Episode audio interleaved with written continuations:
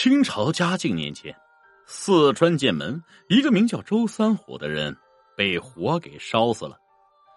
据目击者说，那天夜里四更时分，这暗昌官帽子家突然传出了繁密的爆炸声。不大一会儿啊，一片红云腾空而起，烈焰是窜出屋顶啊，满天火星密如骤雨，交相击射，映的天空是一片通红啊。这官帽子披头散发，赤着一双脚逃出了屋外，大呼小叫，是惊动了附近的邻居街坊。众人是忙取来脸盆水桶啊，提水泼洒，可哪里还扑灭得了啊？这不到一个时辰，屋塌住者，好好一座宅院是化作一片废墟。周三虎呢，像个探将军似的，这躺在地上是一动不动啊。一个孔武有力的彪壮汉子，这转眼间就被烧成了一段焦木啊！时隔一天，这周三虎的几个朋友一状告到县令居大人那里，说是官帽子杀了周三虎啊，然后放火烧的屋。居大人呢，少不得将官帽子传来。这官帽子是个二十不到的年轻妇人，嗨，白白的面皮圆圆的脸蛋这长长的眉毛。薄薄的嘴唇，这纤纤的柳腰，小小的连足，是一步三扭腰啊，是个十足的娼女。这徐大人问道：“本县问你啊，着火时你在哪里啊？”这官帽子抽抽搭搭：“民女也在卧室里呀，与他在同一张床上。”那为什么你能逃出来，他一个大男人反倒被活活烧死？回大人话。这夜，周三爷天未曾黑，到的我家，一直呢有小女子陪着喝酒，喝到半夜已是烂醉如泥。火起时，小女子惊醒过来，再三推他拉他，他就是不答应啊。他的身子蠢重，少说有两百来斤，这小女子哪里背得动他呀？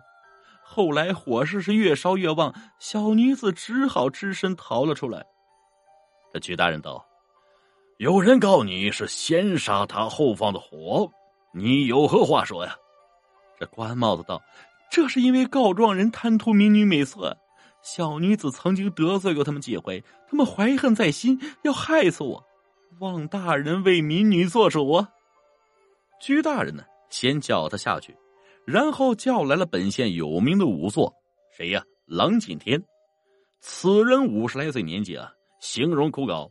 满腮是灰白胡子，那模样猥琐之极呀，就似一个市井老光棍啊。只是啊，他祖传仵作这一行，对于验尸鉴别极是在行。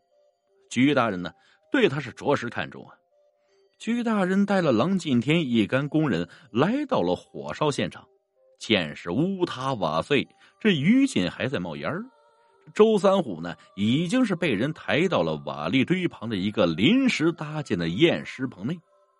郎进天走进了验尸棚啊，先朝尸体一拱手，口中是念念有词道：“啊，公务在身，得罪莫怪呀。”说完，取下背上的小包裹，打开来，里面啊是些铁钳、小刀、剪刀之类啊。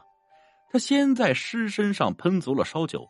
两手呢各涂抹上一层蜡，这才翻动尸体，正反上下看了看周三虎已被烧成一段臭烘烘焦炭的身子，居然呢最后取出一根铁签撬开他的嘴巴，低下头去细细张望了一番，然后放下了铁签，一动不动的站着，半晌啊，这自言自语道啊。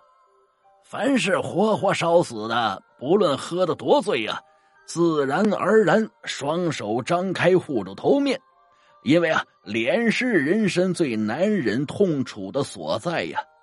可眼下的双拳紧握，这多是被勒死闷死的。更何况啊，他双手一拍，又道：“可赵州二家已成世仇，只是如果我……”这样站了足有半拃禅的功夫，然后他弯腰就地抓起了一些什么东西，背着棚门口，在尸体头部做了几个小动作，最后呢弹了弹手，出来就对居大人道：“据小的验证啊，此人却死于火烧无疑。站在边上的周三虎的朋友二麻子叫道：“你郎光棍整日醉生梦死，老酒鬼一个，凭什么将尸体翻个身？望上两眼，你便知晓是怎么死的。”另一个叫三吊子也骂道：“瞧这个婆娘，果然想的一条好计啊！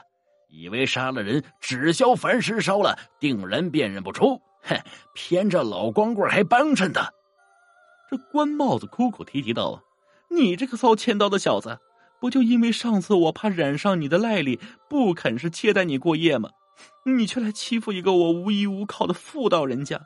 这样口口舌舌的乱说，就不怕死了鬼剜了你的舌头？郎敬天也生气道：“瞧你们，瞧你们呀，连我也骂进去了。也好啊，我叫你们心服口服。居大人，请吩咐人取来死猪、活猪各一口啊。”居大人是头一点，吩咐差人马上照办。不一会儿了，一死一活两头猪啊，已经取到。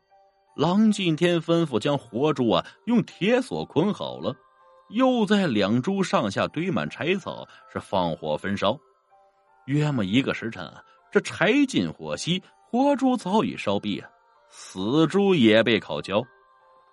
郎敬天呢，取出了铁锨，分别撬开死猪和活猪的嘴，让居大人及众人看。过后啊，又撬开了周三虎的嘴巴，他道。你们瞧，这猪是死后被烧的，当时死猪已不吸气啊，所以口中没有一丝半点的灰烬；而活活烧死的这口猪，临死还在呼吸啊，故而一嘴的灰烬。周三虎嘴里的烧灰，证明他是被烧死的。现在你们还有什么话说？此话有理有据啊。这三吊子与二麻子等人无话可说啊，只好是悻悻的散了。于是呢，官帽子无罪释放啊，周三虎的尸体也被他的那些个狐朋狗友啊草草是安葬了事。其实啊，这此案颇有蹊跷啊。原来官帽子虽说是个不到二十的女子，身上却负有血海深仇啊。他原姓赵，官帽子是他的艺名。自从赵姓一家人被灭门之后，她是唯一免于死难的女孩啊。只是呢，当时她年岁尚小，无人知晓罢了。至于为什么赵家人会被杀，说来可就话长了。话说十五年前呢，剑门当地住有赵周二家，这周家因与隔壁姓沈的无赖吵架，求助于赵家。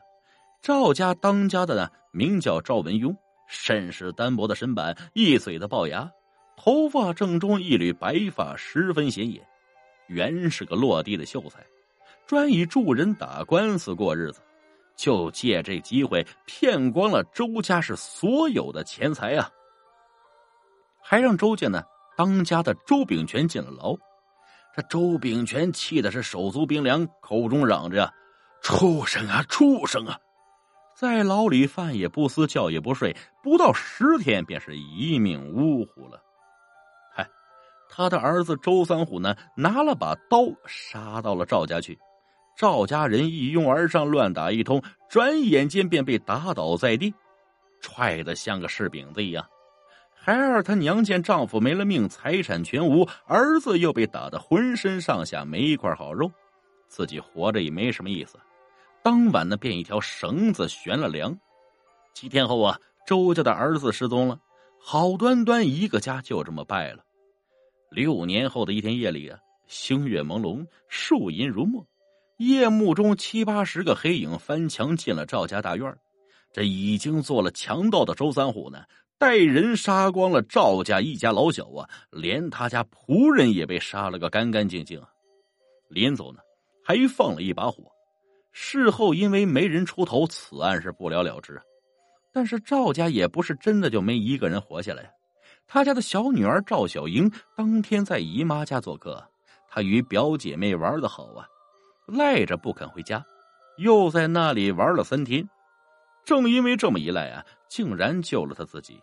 嗨，他呢就是眼下子的官帽子。周三虎躲过官府追查，又有了钱财啊。少不得要出来吃喝嫖赌。见关帽子生得好，又不知他的底细，便恋上了他。关帽子呢，趁机灌醉了他，先用绳子勒了脖子，再放火烧屋，也就出现了开头的那一场景。关帽子呢，原本也不存活命之想啊，不过还是让老五做狼进天救了下来。那么，这狼进天为什么要来这么一手呢？原来周三虎杀进赵家那一夜，他呢正醉酒回家，当时躲在树荫下看了个一清二楚啊。他可是当地人，这周赵二家结仇如何会不不知晓啊？不知情的只有官府啊。眼下他见官帽子也要死于刀下，心想着周三虎报仇固然应该啊，然而下手过狠，赵家的仆佣孩子何罪之有？这官帽子要复仇，周三虎是罪有应得。若再让他偿命，未免有欠公正。这样冤冤相报几时了啊？凭自己制造一嘴烧灰的举手之劳，便可就此了结，岂不是很好？于是他便放了些许烧灰在周三虎的嘴里，这个案子也就这样不了了之了。